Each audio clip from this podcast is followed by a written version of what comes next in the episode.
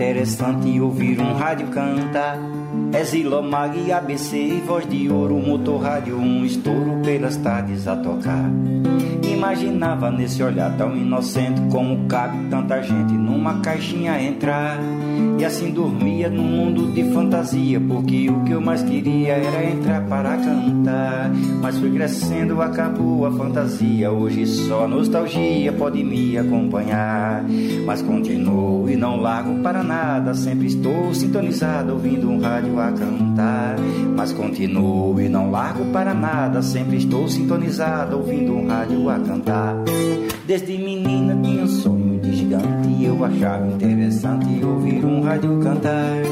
É Zilomag, ABC e voz de ouro, motor rádio, um estouro pelas tardes a tocar.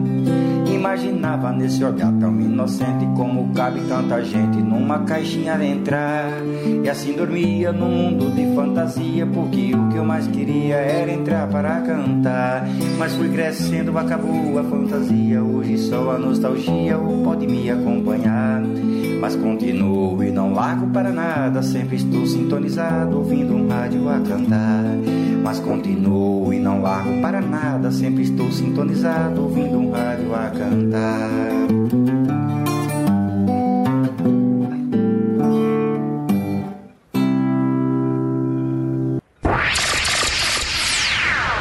Programa Paiaiá. Olá, ouvintes conectados. Estamos de volta. Sim, depois de quase dois anos ausentes na Rádio Conectados ao vivo, aqui estamos. Depois dessa loucura dessa pandemia. Desde já, meu muito obrigado a você que está conectado com a gente através do site www.radioconectados.com.br. Estamos ao vivo também no Facebook, Paiaiá na Conectados. Vai lá e nos acompanhe live, deixe sua mensagem, participe com a gente. O Instagram da Rádio Conectados é arroba Conectados. Não deixe de enviar sua mensagem, sua pergunta, seus elogios, afinal de contas, quem não gosta de elogio? E para retomar aqui esse programa ao vivo, depois de algum tempo longe, nada melhor do que trazer um convidado muito especial. É, afinal de contas, o meu convidado é um homem dedicado a palavras. Filho de repentista, é poeta, escritor, dramaturgo e jornalista. Atuou nos jornais A União, Jornal da Paraíba e Correio da Paraíba, também nos cadernos de esporte, política e cultura. Editou os suplementos Augusto e Correio das Artes, colaborou para as revistas Continente Multicultural, Veja e Estado da Arte, esse do jornal Estado de São Paulo. Atualmente ele mora em Moscou, onde faz doutorado em literatura russa. Astier Basílio, que honra tê-lo por aqui. Seja bem-vindo. Olá, Carlos. Oh, muito feliz em poder estar falando da Bahia para o mundo, no sertão baiano. Que maravilha. Muito obrigado, viu? Você está na Rússia, está em Moscou mesmo, na capital? Estou em Moscou. É, ao todo são cinco anos de Rússia. Nesse período eu morei também numa cidade chamada Petrozavodsk, na Carélia. Mas a maioria do tempo eu passei aqui em Moscou. Quanto tempo você mora? Cinco anos? E me diz assim, que horas são aí? Agora são 18 horas e 6 minutos. São 6 horas a mais no fuso horário. Isso, da... mas você dizem aí por aí que você nasceu em Pernambuco e foi morar na Paraíba com um ano de idade, é isso mesmo, cara? Você Exatamente. é um paraibano ou um pernambucano? Afinal de contas. Eu sou paraibano. Pernambuco é um estado que tem muita importância na minha formação mas eu cheguei com um ano de idade em Campina Grande, os anos decisivos, os anos mais é, importantes, eu passei por lá. Nós conversávamos há pouco tempo a respeito da nossa é, mentalidade, da nossa cultura, de conferir é, o, ao local de nascimento é, um sentimento muito forte. Ou seja, no Brasil, o sujeito que nasce no território brasileiro automaticamente recebe essa cidadania isso é inquestionável. E muita gente imagina que deva ser assim para em todo o mundo, né? Mas é, em outras culturas não se procede da mesma forma. Na Rússia, o, a nacionalidade advém através da família. O filho de um brasileiro, embora que nasça na Rússia, ele vai ser brasileiro, ele não vai ser considerado russo nunca. E outras nacionalidades, o procedimento também é esse. E a gente acaba transportando esse sentimento para os estados. Então, geralmente, não importa se o sujeito apenas tenha nascido é, num estado da federação e tenha feito toda a sua vida em outro, sempre se alude ao local de nascimento. A gente estava falando sobre o nosso amigo, que é meu editor, Gustavo Felicíssimo, que é baiano, né, poeta e que toca a mondrongo, e que nasceu em Marília, no estado de São Paulo, mas na verdade é 100% baiano de coração Claro, claro. Agora, é, a gente vai falar um pouco dessa tua vivência aí na Rússia, mas eu falei aqui na apresentação que você é filho de um repentista. Quem é o teu pai? Meu pai se chama Sebastião Basílio de Lima. Foi com esse nome que ele assinou os primeiros cordéis dele. Em 1985, quando ele começou a atuar na rádio, houve a sugestão de um produtor da rádio para que ele adotasse um pseudônimo, um nome artístico. Então ele passou a ser chamado de Tião Lima e adotou esse nome artístico também para as atividades como poeta. É, atualmente ele mantém um programa de rádio é, em Campina Grande, ou seja, é, desde 85 que ele está presente com programas de rádio divulgando música nordestina, divulgando poesia, e também é, atuando como repetista, como poeta, fazendo as suas cantorias de forma periódica, pelo menos uma vez por mês, e durante muito tempo também ele presidiu a Associação de Repentistas e Poetas Nordestinos, sediada em Campina Grande, é, e que foi fundada em 1974 e foi uma associação de referência, ainda hoje o é, é no país todo. Ou seja, você não tinha como fugir do mundo da, das letras, do mundo da, da cultura. Acredito que a tua é, infância mudança ali de criança para adolescente para adulto foi ouvindo, de repente, cordel também, acredito isso. Sim, no universo familiar, é, a poesia sempre teve presente. Os primeiros livros que eu li na minha vida foram livros de poetas. Foi o livro do Zé da Luz, é, Brasil Caboclo, um livro, eu ainda me lembro, uma, uma capa a, amarela com uma ilustração de um quadro naif com crianças brincando com os balões. E me chamou muita atenção naquela época, eu era criança, que os heróis, que os personagens dos poemas de Zé da Luz, eles morriam. Então, é, eu experimentei a dureza do trágico através da poesia de Zé da Luz.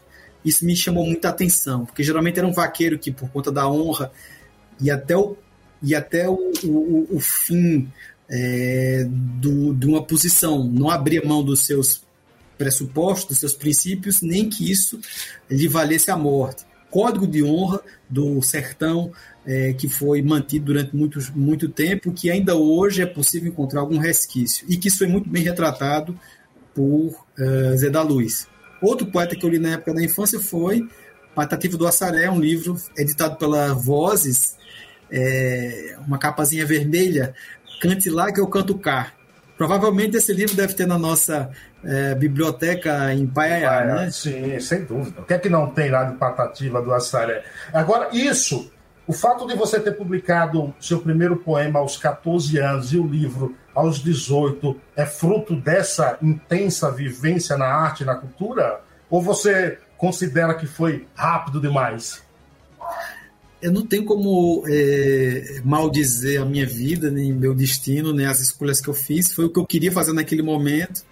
É, aos 14 anos foi publicado no é, suplemento do jornal Diário da Borborema, suplemento literário Tudo, e eu fiquei é, depois analisando como as coisas estavam tudo juntas na minha vida. Esse poema foi escrito muito pelo impacto de uma peça que eu assisti uma peça de teatro que era um monólogo chamado Os Românticos. E nessa peça, nesse monólogo, o ator declamava é, vários, vários poemas de autores é, do romantismo.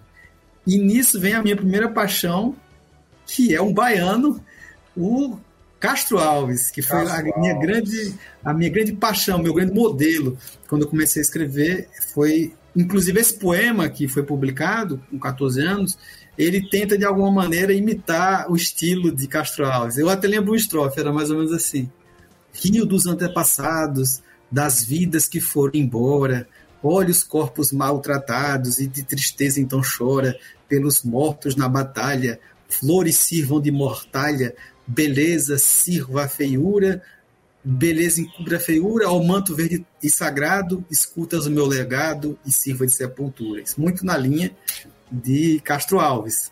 É, além desses poetas que eu citei, Castro, o Patativa e Zé da Luz, havia os folhetos que meu pai fazia, eu via, acompanhava ele compondo, ele escreveu a biografia do Papa João Paulo II e o é seu atentado na, na, na, que aconteceu nos anos 80, ele relatou isso em forma de reportagem, um dos gêneros da, da, do, do Folheto de Cordel.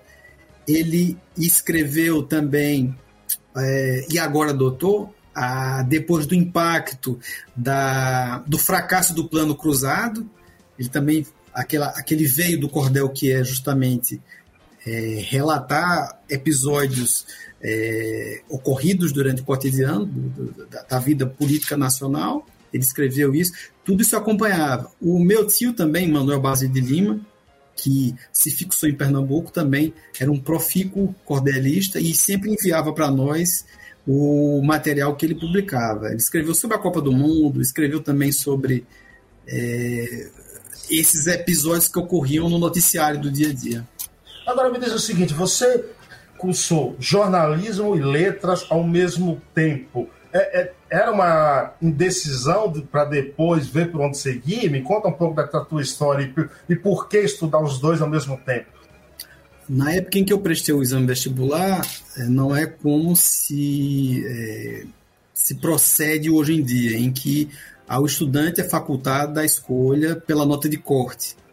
O sistema da minha época, eu fiz vestibular em, ainda no século passado, em 1997, era possível que se prestasse dois exames vestibulares. Então, na minha cidade, havia duas universidades, uma universidade federal e uma universidade estadual. Eu fiz os dois eh, vestibulares ao mesmo tempo, porque era o que se fazia na época. Todos os estudantes que terminavam o, o antigo científico, né? É, o ensino, o ensino, agora eu esqueci, ensino fundamental, ensino. Ginásio primário, né? Ginásio primário e o científico. Vamos falar científico, a gente vai entender, a gente é mais velho. É, claro, claro. Eu é, acho que nós somos da mesma idade, eu tenho 44. Eu acho que sim. Hã? Eu tenho 44, acho que nós somos da mesma Quase idade. da mesma idade. Eu sou de 78. É, eu sou de 77, então eu, eu exijo respeito porque eu sou mais velho. então, é, o que aconteceu? Né, era uma prática comum, porque não sabia se obter o resultado positivo. Então, não, não teria como ó, escolher uma universidade em detrimento da outra, porque eu não sabia em qual seria aprovado. Aconteceu de ser aprovado nos dois vestibulares. Houve uma greve nas federais e isso retardou a minha entrada no curso de letras. Ou seja, eu deveria entrar no semestre seguinte, porque foi a primeira turma noturna. Eu, eu escolhi o curso noturno porque eu queria, ao mesmo tempo, cursar as duas, as duas faculdades, né? Por isso que eu escolhi a noite. É, com o, o, o atraso, é, eu adiantei o jornalismo, e mas quando eu fui fazer letras, eu tive, não sei, eu talvez tava, eu estivesse com expectativa muito diferente. É, o escritor é, que vai fazer letras talvez se decepcione porque vai se confrontar com o seu objeto de maior veneração, o seu objeto de maior amor, sendo tratado de forma burocrática, sendo tratado de forma é, nem sempre com tanta paixão. Eu, eu, eu, tive no curso de letras professores maravilhosos, é, mas eu também tive é, experiências muito desagradáveis. E isso me fez não ter tanto entusiasmo é, para seguir é, com o curso. Houve a minha formação, eu terminei o curso de jornalismo e me mudei para João Pessoa. Nisso eu não consegui conciliar é, os estudos, nem fazer uma transferência, porque eu já estava trabalhando, e a, houve ainda uma tentativa de retomar o curso de letras, mas ela não prosseguiu, infelizmente. Depois eu ainda tentei estudar tradução. Houve abertura de um curso na, em João Pessoa, em 2011. Eu, eu fiz um, um, uma prova para entrar como graduado, mas eu não aguentei e acabei abandonando. Programa Paiana Conectados, hoje batendo um papo aqui com o poeta, dramaturgo, jornalista Astier Basílio, ele que fala direto da Rússia. Chegou a hora do nosso primeiro quadro, vem aí, um minuto de prosa com o mestre, jornalista e pesquisador de cultura, Assis Ângelo. Agora na Rádio Conectados, um minuto de prosa com o jornalista Assis Ângelo. 12 horas e 18 minutos. Guilherme de Almeida, Guilherme foi, de Almeida poeta, foi jornalista, poeta, jornalista advogado. advogado. Ele fazia brasão. Sabe que é? quem faz brasão faz heráldica, né? pois é. Nasceu em Campinas, São Paulo, né? Aqui, a cidade de São Paulo, ele viveu na cidade de São Paulo, fez muita coisa, foi o poeta, foi o príncipe dos poetas, foi o poeta da Revolução de 1932. Ele fez coisas importantes. A obra do Guilherme de Almeida é fabulosa, é fantástica paulista, grande paulista, grande brasileiro Guilherme Almeida. É preciso que nós mergulhemos nas páginas do passado para sabermos, né? E ao saber, estamos recuperando uma história que nós, todos brasileiros, fizemos. Os brasileiros de ontem, né? Fizeram história para nos ilustrar hoje. Quem não lê, perde. Quem lê, ganha. Um país parodiando o Monteiro Lobato se faz com homens e livros. Paiaiá na Conectados. Apresentação Carlos Silvio. Programa Paiana Conectados, esse foi o jornalista e pesquisador de cultura Assis Ângelo. Acompanhe também o blog do Assis Ângelo, lá o que não falta é cultura. Conhece Assis Ângelo, Astier? Tive a felicidade de conhecer pessoalmente Assis Ângelo, grande enciclopédia da música brasileira, um papo agradável, uma pessoa que ama o Nordeste e que divulga no seu trabalho primoroso como jornalista. Eu li alguns dos seus livros, como o Dicionário Gonzaguiano, então ele é uma das grandes referências para quem gosta de Luiz Gonzaga, para quem gosta de música de um modo geral. As pessoas também participando, não deixe de mandar suas mensagens, mandem suas perguntas aqui para o Astier. Façam as perguntas mais difíceis, eu faço aqui as mais fáceis. Kaique, participação aí dos ouvintes, quem está aí, coloca na tela para a gente, ó. Ana Isabelle, dando aqui boa tarde. Quem mais está por aí? Muito obrigado. Tião Lima aí, ó, radialista e poeta. Tião Lima de Campina Grande, Paraíba, pai do entrevistado Astier Basílio. Parabéns pelo programa. Obrigado pela sua participação aqui. O Caio de Araújo também por aqui. Vou dizendo bom programa. Muito obrigado por estar acompanhando. É, quem mais está por aí? Ó, Tião Lima aqui dizendo novamente saudações poéticas aos amigos baianos. Opa, Bahia é coisa boa, né? Bahia é coisa muito boa. Tião Lima aí, ó, o, o Astier, participando, teu pai. Família tá, tá na, no prestígio, né? tá na, na, audiência, isso é muito bom. Quantos livros já publicados você tem, Astier? Acho que eu tenho em torno de 15 livros. É, a maioria dos quais de poesia. O último foi de uma peça de teatro que eu fiz, um musical chamado O Marco do Rei do Ritmo, sobre a história de Jackson do Pandeiro. Foi publicado pela Mondrongo, a minha editora. Gustavo Felicíssimo publicou. É, infelizmente, esse texto não foi montado.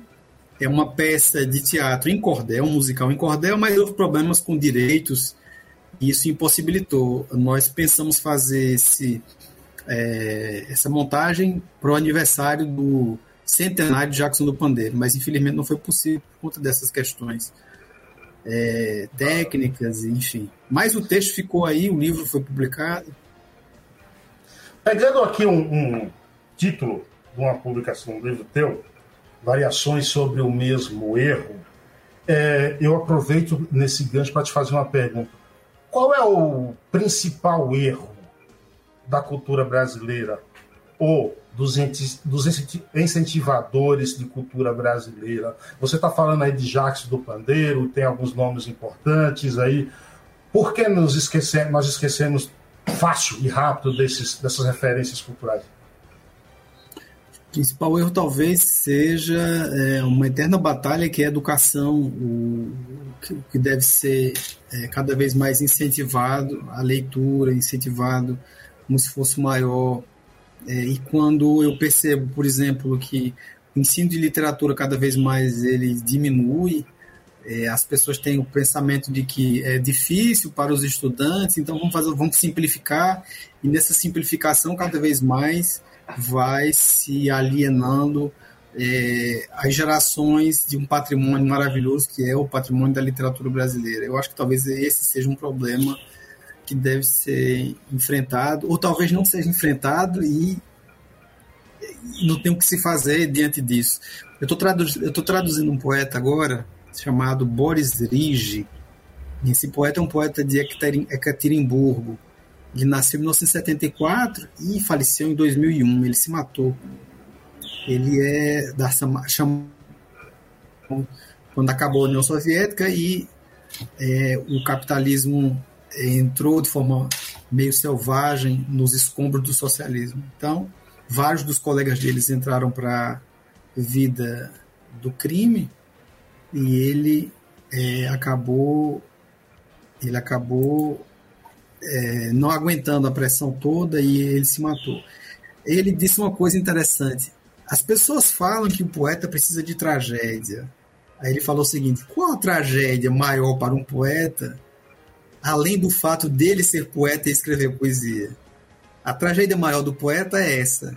Então, talvez eu, eu, não, eu não sou especialista na área de educação, mas eu suspeito que um dos principais erros, um dos principais problemas e a solução passa eventualmente por resolver a, a educação básica. É na base que precisa haver investimento, é na base que é preciso se concentrar todas as forças e não no, na, na, educação universitária. A gente tem uma pirâmide invertida, né? A gente tem uma educação básica pública deficitária e a educação superior né, de excelente qualidade. Então, é, o que acontece é que os mais pobres acabam financiando os mais ricos e isso é injusto e essa pirâmide é, que é perversa precisa ser invertida e, e, a prioridade deve ser justamente. E eu acredito que a partir daí é, as mudanças é, de, de, de, rumo podem ser corrigidas a partir desse, dessa, dessa inversão de, de prioridade. Agora, você acha que, por exemplo, você vem, tem forte influência do cordel, que é uma literatura com uma linguagem muito simples e, e, direta. E os grandes intelectuais usam mais uma literatura com termos herméticos, tudo, mais de difícil compreensão até para o cidadão popular. Você acha que esses grandes intelectuais também deveriam mudar esse jeito de escrever para que a literatura deles tivesse um maior alcance, se tornasse mais não populista, mais popular? É uma observação interessante, mas, por exemplo, é, quando você estava falando, eu me lembrei de duas coisas. Uma delas, houve tentativas na década de 60 e 70, sobretudo é, ligadas à Uni, quando a Uni fez a série Os Violões, Violões de Rua, em que os poetas investidos de uma ideologia de esquerda que queriam se comunicar com as massas, começaram a escrever de forma mais simples. O exemplo mais é, palpável é o Ferreira Goulart, que escreveu vários cordéis com o objetivo de se comunicar com as pessoas mais simples. Só que é, o grande Goulart que a gente vai lembrar é o Goulart é, da, da, da poesia que não é justamente essa tentativa de aproximação com as pessoas mais próximas. É como dois dois são quatro, sei que a vida vale a pena, embora o pão seja caro e a liberdade pequena, ou uma parte de mim pensa e delira, outra parte pondera e por aí vai. Por outro lado, quem é hoje um dos poetas mais populares do Brasil? Augusto dos Anjos. Então, várias pessoas, muitas das quais é, não sabem o significado do vocabulário empregado por Augusto dos Anjos, o recita. Várias pessoas o, o recitam pela beleza que é a, a construção. Se Augusto dos Anjos se preocupasse em escrever uma poesia acessível, talvez ele não obtivesse a popularidade que ele alcançou. Então são determinados milagres que a gente não consegue explicar. Não é possível explicar que alguém que diga uma coisa por eu já vi gente no, na, na, no mundo da cantoria que simplesmente venera Augusto Anjos. Você vai, às vezes, numa oficina mecânica, o sujeito sabe um poema de cor decorado. Por exemplo, é, hum, deixa eu ver se eu lembro uma coisa bem difícil dele.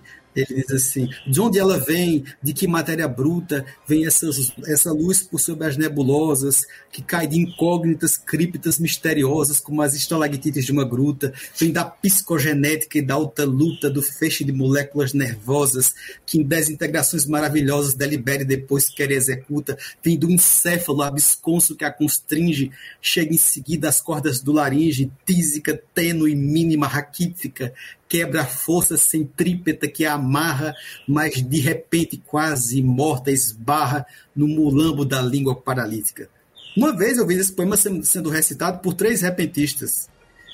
Eles estavam, estavam numa cantoria e começaram a declamar poemas de Augusto dos Anjos. Um deles começou a declamar esse poema, A Ideia, soneto, e foi acompanhado por outros três que sabiam esse soneto cheio de terminologias científicas difíceis de, de às vezes, se saber o significado, mas que tem uma beleza sonora. Sim. Então, às vezes, é, tem um termo, na, um versículo da Bíblia que é muito ilustrativo. O vento sopra onde quer. Então, às vezes, não, não sabe explicar por qual razão um poeta tão difícil como Augusto dos Anjos acabou sendo amado, salvo pela memória do povo, e outras tentativas é, de é, aproximação com, com o público com um discurso mais é, simplificado, como os cordéis de Goulart, não obtiveram o mesmo êxito. Ninguém declama os, os, os cordéis de Goulart. É, você não vai, vai ver ninguém declamando ele, mas você vai ouvir de, as pessoas declamando Augusto Santos. Muito bom. Astier Basílio participando aqui do programa Paiayara Conectados. Pô, chegou aquela hora da gente tomar uma água, ouvir uma musiquinha e nessa retomada a gente retoma com o rei o rei do Baião. Baiana Conectados. 12 horas e 30 minutos.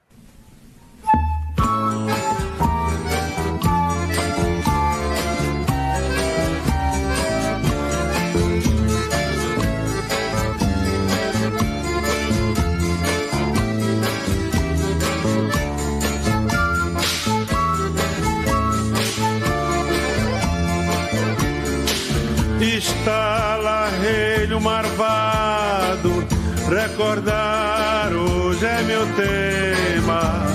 Quero é rever os antigos tropeiros da Borborema.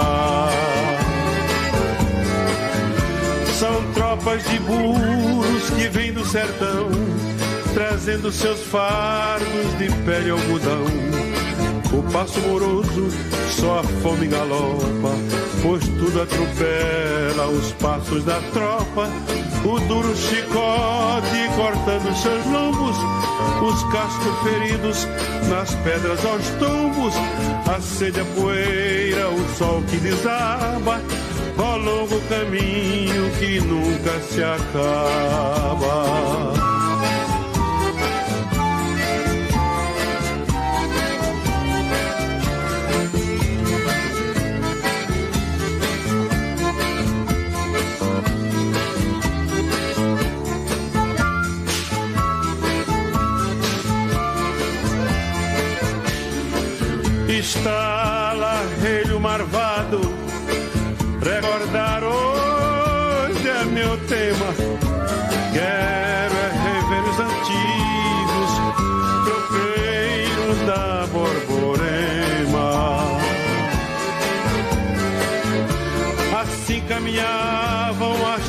Cansadas e os bravos tropeiros buscando pousada nos ranchos e aguadas dos tempos de outrora, saindo mais cedo que a barra da aurora, riqueza da terra que tanto se expande, e se hoje se chama de Campina Grande, foi grande por eles que foram os primeiros. Ó tropas e burros, ó velhos tropeiros.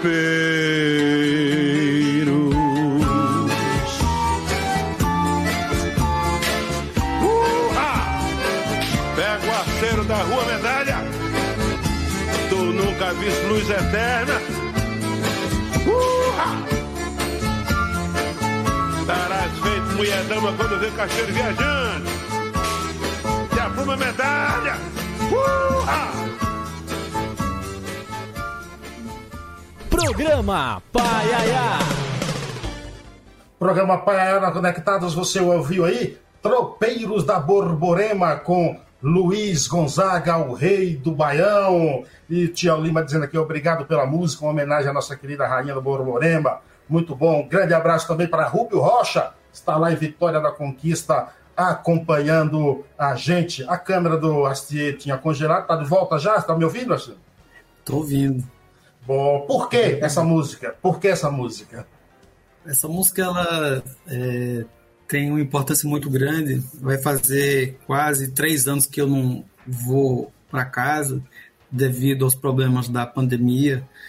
E sempre que eu escuto essa canção, me lembro da minha família, me lembro da minha cidade, das lembranças fundadoras. Então, foi por essa razão que eu escolhi Tropeiros da Borborema, porque é uma espécie de hino não oficial de Campina Grande. Chegou a hora aqui do nosso segundo quadro. Vem aí, o jornalista e crítico musical Sérgio Martins. Hoje ele vai falar da Marília Mendonça, que cantora sertaneja, que mais cinco com mais cinco integrantes faleceram ontem na queda de um avião em Minas Gerais. Fala, Sérgio. Programa Paiaiana Conectados apresenta Todas as Notas, com o jornalista Sérgio Martins. Olá, meus amigos do Paiaiana Conectados. Que bom rever vocês, diria mestre Roberto Carlos. Depois de quase dois anos de ausência, a gente volta aqui com o nosso boletim semanal ao lado do meu grande amigo Carlos Silvio, que ainda não me trouxe a rapadura que ele prometeu de pai a ela, mas tudo bem. Uh, eu gostaria muito de falar sobre a volta do ABBA, grande banda dos anos 70 que lançou seu primeiro álbum em 40 anos. Mas hoje não tem como não falar de Marília Mendonça. Eu a conheci ainda menina, ela me foi indicada por um jornalista chamado André Piunti. Falou: Olha, conheço uma menina que faz umas letras incríveis. É. A gente trocou algumas mensagens, mas ela nunca mais apareceu. Já tinha então uma vida atribulada. Eu fui revê-la em 2016 numa matéria que eu fiz sobre cantoras sertanejas. E para quem não sabe, era muito difícil você ser cantora e se impor num meio como o sertanejo. Para começar, as letras do sertanejo sempre viam as mulheres como tiranas, como perversas, como aquelas que arrancavam o coração dos homens. E a Marília, tanto quanto a Maiara Maraíza, um pouco Paula Fernandes, elas vinham na linha de contar as agruras pelas quais as mulheres passavam, as mulheres que foram traídas, as mulheres que viraram amantes, as mulheres que tiveram seus corações despedaçados pelos seus homens. E alguma coisa mudou, talvez a sinceridade com as quais elas expressavam essas mensagens, porque o público sertanejo, que sempre foi um público feminino e sempre foi um público que gostava mais de artista homem do que artista mulher, começou a se identificar com aquelas meninas. E elas então ganharam o Brasil. Para mim, a Marília ela ia além de todas. Como bem lembrou o pesquisador Rodrigo Faur numa conversa que a gente teve, a Marília ela descende dessa linha dor de cotovelo, desse bolero chorado de uma Cláudia Barroso, de uma Edith Veiga, pergunta para os seus avós quem, quem foram essas deusas, e mesmo da Roberta Miranda, que foi a maior compositora sertaneja e a mulher que definitivamente rompeu barreiras nesse universo e emplacou suas canções. A Marília ainda tinha muito para dar. Era uma menina de uma vida sofrida, que enfim estava ganhando reconhecimento, não só da, em termos de público, mas também da mídia, que nunca viu com bons olhos o mercado sertanejo. E é por ironia que no momento em que ela estava mais feliz, ela é abatida por essa tragédia. Descanse em paz, Marília Mendonça. Hoje choram sertanejos, hoje choro eu, que tive o prazer de conhecê-la ainda aqui brevemente. Hoje chora todo mundo que gosta de boa música. Obrigado a todos. Programa Paiaiana Conectados. Esse foi o jornalista e crítico musical Sérgio Martins. Obrigado, Sérgio, pela contribuição ao programa Paiaiana Conectados. Prometo um dia pagar essa rapadura, viu? Prometo, viu? Voltando ao nosso papo aqui, o programa Paiana Conectados, hoje que bate um papo com Astier Basílio, direto da Rússia. E a imagem dele deu uma congelada, mas a gente vai continuar ouvindo aqui. Astier, é, me diz uma coisa: quando e por que você começa a se interessar pela poesia russa e, em especial, o poeta Ossip? É, poesia russa é, me interessou porque eu sou poeta e um dos objetivos de vir para cá foi justamente me tornar tradutor e traduzir poesia russa. É, a tradução do russo para o Brasil já é uma realidade consolidada. Durante muito tempo, as traduções brasileiras eram feitas do francês e do inglês. Esse problema já está sendo resolvido ao longo do tempo, então as pessoas que querem ler Dostoiévski, ler Tolstói, Chekhov, podem ler do, traduções do original do russo e não mais traduções do francês, traduções do inglês, como acontecia é, com gerações passadas. Mas é, nesse, nessa seara de tradução, pouco se traduziu de poesia. Então eu quero dar minha contribuição nisso e comecei. É, eu acredito que, no meu caso, né, é importante se dedicar a um poeta e não traduzir vários poemas ao mesmo tempo. É importante descobrir a voz do poeta. E isso requer tempo, requer leitura, requer dedicação. E eu tenho que me é, seguir nessa trilha, né? Porque é, se eu ficar tentando ao mesmo tempo traduzir mais de um poeta, a, a, é muito difícil para mim. Então, nesse período todo eu tenho é, lido, eu tenho assistido palestras, eu tenho é, traduzido, já traduzi 14 poemas do Ossip Mandelstam, que é um poeta que talvez tenha escrito um dos poemas mais importantes do século XX, que foi o poema que veio a ser conhecido como Epigrama de Stalin. Ele, por conta desse poema, foi preso e a prisão dele resultou em sua morte. E ele acabou oh, dizendo uma coisa. Ô, Astier, desculpa te interromper, é verdade que é, na época de Stalin, citar o nome dele seria algo grave, né? É isso? Na verdade, é porque o poema é muito ofensivo. O poema realmente é muito violento. Para alguém escrever um poema como aquele, ele tinha que ter um entendimento da força e do poder da literatura. Quando ele escreveu aquele poema em que ele violentamente desfere o seu brocado contra o líder maior da, de um Estado poderoso como a União Soviética, ele estava sentindo o poder da literatura. Isso assustou. É um, um nível de ousadia nunca mais visto. Na, a, na cultura russa, o poeta desempenha um papel muito importante, talvez é, um, um, papel muito mais forte do que em outras culturas. O Evgeny Etushenko, um dos grandes poetas é, soviéticos e muito conhecido, ele falou uma coisa importante, que é um poeta na Rússia não é só um poeta. E é, o que é que se pensa aqui? O poeta é alguém, isso é um poema do Pushkin, o poeta é alguém que ouve a voz de Deus, é um poeta é, é alguém que plana no, que anda pelo deserto, ouve a voz de Deus e é encarregado de repassar essa voz para o povo. É uma espécie de profeta. E o poeta, como profeta, tem que falar a verdade. E às vezes, quando ele fala a verdade, isso incomoda o poder. Então, vários momentos na história da Rússia houve conflitos entre o czar e o poeta. E Mandelstam se insere nessa tradição do poeta que se levanta contra o czar.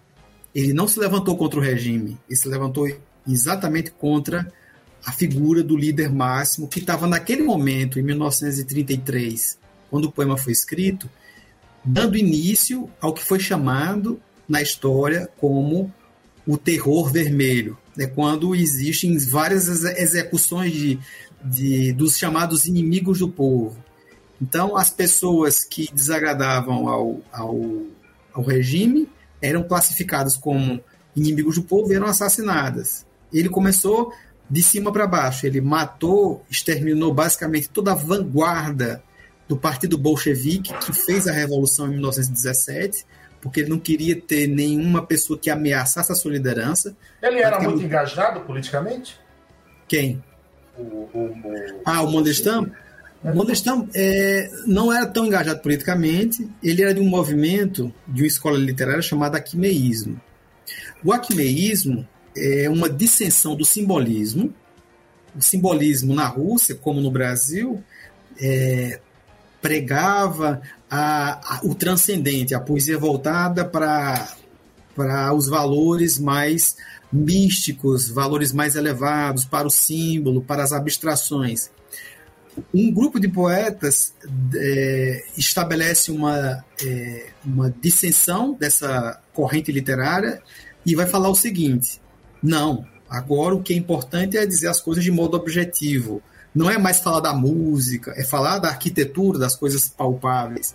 E Mandelstam é justamente um poeta inserido dentro dessa escola literária. De modo que mais importante para ele não era é, ficar vinculado às coisas que estavam acontecendo ao redor dele. Tanto é que ele era considerado uma espécie de mestre pelos. Ele, do ponto de vista político, era alguém que abraçou a revolução, a revolução de 17. Ele teve a chance de emigrar, como várias pessoas dissidentes do regime emigraram. Ele não emigrou, ele permaneceu. Ele vem de uma família é, bem estabelecida financeiramente, uma família de judeus da primeira guilda, comerciantes que conseguiam comercializar um volume considerável de, de, de mercadoria, e isso os punha num status social é, privilegiado. Eles podiam circular por toda a Europa.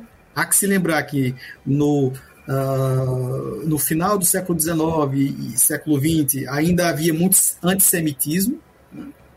Então, ele, Alcide Mandelstam nasceu na Varsóvia, na Polônia, e com seis Formação anos... clássica ele, né?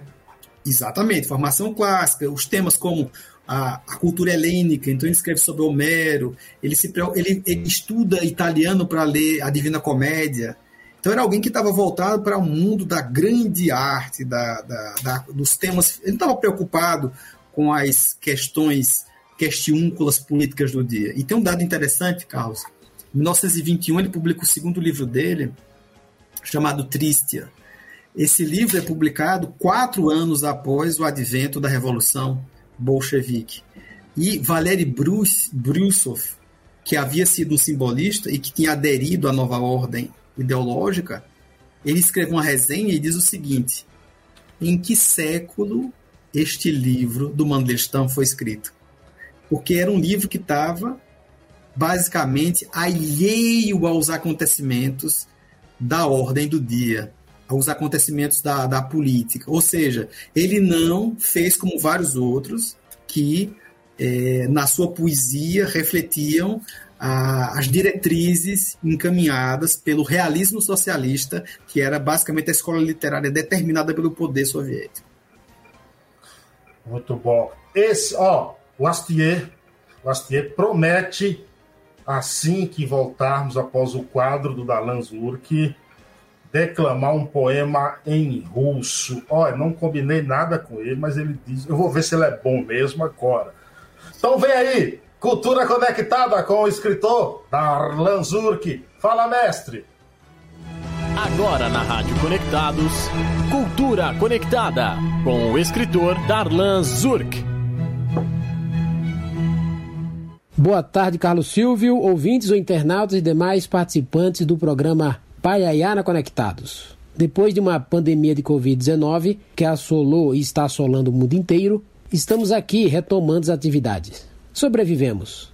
E ainda há muita luta pela frente. Sigamos. O tema da coluna de hoje é, modestamente, o meu livro, lançado meses atrás, A Fúria de Papéis Espalhados. Tal livro é uma coletânea de textos de não ficção da área de Ciências Humanas e Filosofia produzidos entre o final da década de 1990 e o ano 2004, quando eu atuava como crítico e era bastante influenciado pelo estilo ácido enciclopédico do jornalista Paulo Francis, além de outros autores. A influência continua, mas eu deixei em segundo plano esse combate intelectual atroz. Os temas escolhidos na ocasião foram tratados com desembaraço e veemência, a exemplo dos artigos Paulo Coelho vende mais porque é fresquinho e Três Excrementos, mantendo vigor ainda hoje. Parte do material saiu na mídia impressa, outra parte foi produzida para a internet. O restante circulou como panfleto no meio universitário ou é inédito. Se até o apóstolo São João não esteve imune à fúria nos escritos apocalípticos da Bíblia, nenhum pobre mortal conseguirá ser mais do que ele.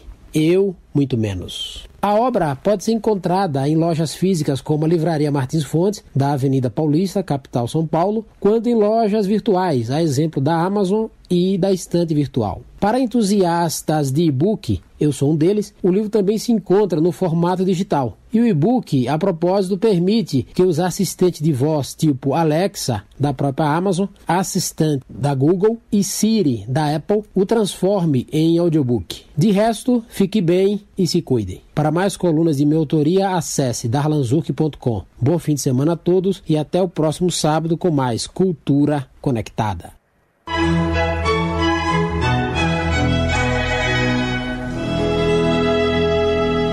Programa Paiaiá. Programa Paiana Conectados, esse foi o escritor Darlan Zurk, como ele mesmo disse, está lançando o livro A Fúria de Papéis Espalhados. Não deixe de acompanhar a programação da maior web rádio do Brasil em www.radioconectados.com.br. Curta a nossa página aqui também no Facebook, você que está nos acompanhando pela live aqui, Paiaiana Conectados. Quem está acompanhando a gente pela YouTube, Paiaiana Conectados, se inscreva no canal e ative o sininho para receber as notificações, como o nosso amigo Alexandre Nunes, que está por aqui também. Um grande abraço, Alexandre Nunes. Ô, Astier, é, é, é você falou que fala russo, né? Eu falo, mas aqui não vou demonstrar o meu conhecimento sobre essa língua. Eu gostaria que você declamasse, então, para a gente, se for possível, um poema em russo, pode ser? Pode ser sim, claro. Eu vou declamar o, o, o poema que foi conhecido como Epigrama de Stalin. Мы живем под собою, не чуя страны. Наши речи за десять шагов не слышны. А где хватит на полразговорца, там припомнит кремлевского горца. Его толстый палец, как червь жирный, а слова, как пудовые гири верны. Таракани и смеются усища, и сияют его голенища. А вокруг него сброд тонкольшеих вождей. Он играет услугами полулюдей. Кто свистит, кто мяучит, кто хренычет, он один лишь бабачкой тычет, как подкову кует за указом указ, кому в пах, кому в лоб, кому в бровь, кому в глаз. Что не каз у него, то малина и широкая грудь осетина. Sensacional! Eu não vou traduzir aqui porque vou deixar você à vontade para falar também. Em português, como seria? Oi, eu acho que eu, que eu, que eu perdi um pouco aqui. A... Tá me ouvindo? Eu falei, eu falei o seguinte, que eu não vou traduzir para te deixar mais à vontade, assim, mas em português ah. como seria? Nós vivemos sem estar, mas sentindo o país. A dez passos não se ouve o que nossa voz diz. Meia prosa e já basta que lembrem o matuto da serra no Kremlin. Os seus dedos são vermes sebentos obesos, as palavras fiéis como a marca dos pesos. Bigodões de barata sorrindo, e os coturnos brilhando de lindo. Mas lhe cerca ralé dos chefes cabeçudos. Ele brinca com os seus zumbis de faz tudo, um que chora, um que mia e soluça. Ele bicho papoa e cutuca. Como casco de ferro, ato em ato, ele atesta, em um olho, em um cílio, em um pubis na testa. Toda pena de morte uma mora, peito largo de quem vem da Geórgia. Sensacional! Aplaude aqui, socorro Basílio. O cara não é fraco. Não. Agora, já que você está aí na Rússia, nós temos, entre alguns grandes escritores russos, é, Dostoiévski, né? O, o, importante, um, talvez o mais importante, ou um dos mais importantes livros da literatura mundial, que é Crime e Castigo. Temos Tolstói também. Tolstói diz que quer ser universal, é, honre as tuas aí, fale do teu torrão, fale da tua terra, que a gente estava falando no início do programa. É, quem é o maior escritor russo, na tua opinião? Pushkin. Pushkin, sem dúvida. O problema é que Pushkin escreveu em forma de poesia e é muito difícil traduzir e transmitir a beleza e a grandeza dele. Uma, um detalhe, é, Carlos. Até pouco tempo eu fiz um. Eu queria encontrar essa frase do Tolstói, que é uma frase muito famosa né, no Brasil. A gente sempre repete muito isso. E me parece que essa frase não é dele. Eu não encontrei a referência em russo. Ou seja, mas... pode, pode ser mais uma daquelas frases atribuída a alguém, mas que na verdade não foi ele que disse. Eu, eu, eu, eu é, fiz uma investigação, perguntei aos meus colegas do doutorado né, se eles conheciam alguma frase semelhante. Porque geralmente se cita essa frase, mas não diz onde. Onde foi que ele escreveu isso, né? Em que romance? Eu até, até eu fiz essa observação mês passado. Então eu fui tentar encontrar e ninguém, ninguém dos meus colegas soube me informar de onde essa frase vinha. Eu até escrevi no meu Facebook e a constatação que chegamos era que justamente é uma daquelas frases atribuídas e que na verdade não correspondem à autoria do, do personagem. Você promete descobrir quem é o autor e nos informar? Me parece que essa, essa o, o, a primeira pessoa que citou a fonte mais antiga foi Cândido Portinari. Ele, numa entrevista, é, atribuiu a Tolstói. E em algumas situações essa frase é atribuída a outros escritores, mas é difícil. Talvez seja um, um tema é, para esses investigadores escreverem um ótimo artigo ah, de onde surgiu essa frase e por qual razão ela é atribuída principalmente ao Tolstói. Um amigo meu, Nelson Asher, que é poeta e tradutor de São Paulo, ele fez uma pesquisa é, é, com a frase em francês e em inglês. E a maior incidência dessa frase atribuída a Tolstói é justamente em língua portuguesa. Então, é um segredo, aliás, é uma questão para ser resolvida, né? Descobrir quem é o autor da frase e por que ela, que ela foi atribuída a Tolstói. É, rapidinho, por que, que você acha que a, a literatura russa, principalmente no século do, do, do XIX, penetrou mais do que a literatura americana no Brasil? A, a literatura russa na virada do século XIX, ela obteve um grande apoio de divulgação que foi a inteligência francesa, os críticos literários da França. A França, durante o século XIX, século XVIII, século XIX, era praticamente a capital cultural do mundo. As pessoas com é, alguma ilustração, as pessoas que tinham formação intelectual liam em francês. As pessoas mais inteligentes do mundo todo liam em francês porque era a língua da cultura. Quando a Rússia ela ganha a guerra napoleônica, a geopolítica faz com que o interesse pela Rússia surja. Ou seja, que país é esse que derrotou o grande imperador Napoleão? Os próprios franceses começaram a valorizar a literatura russa.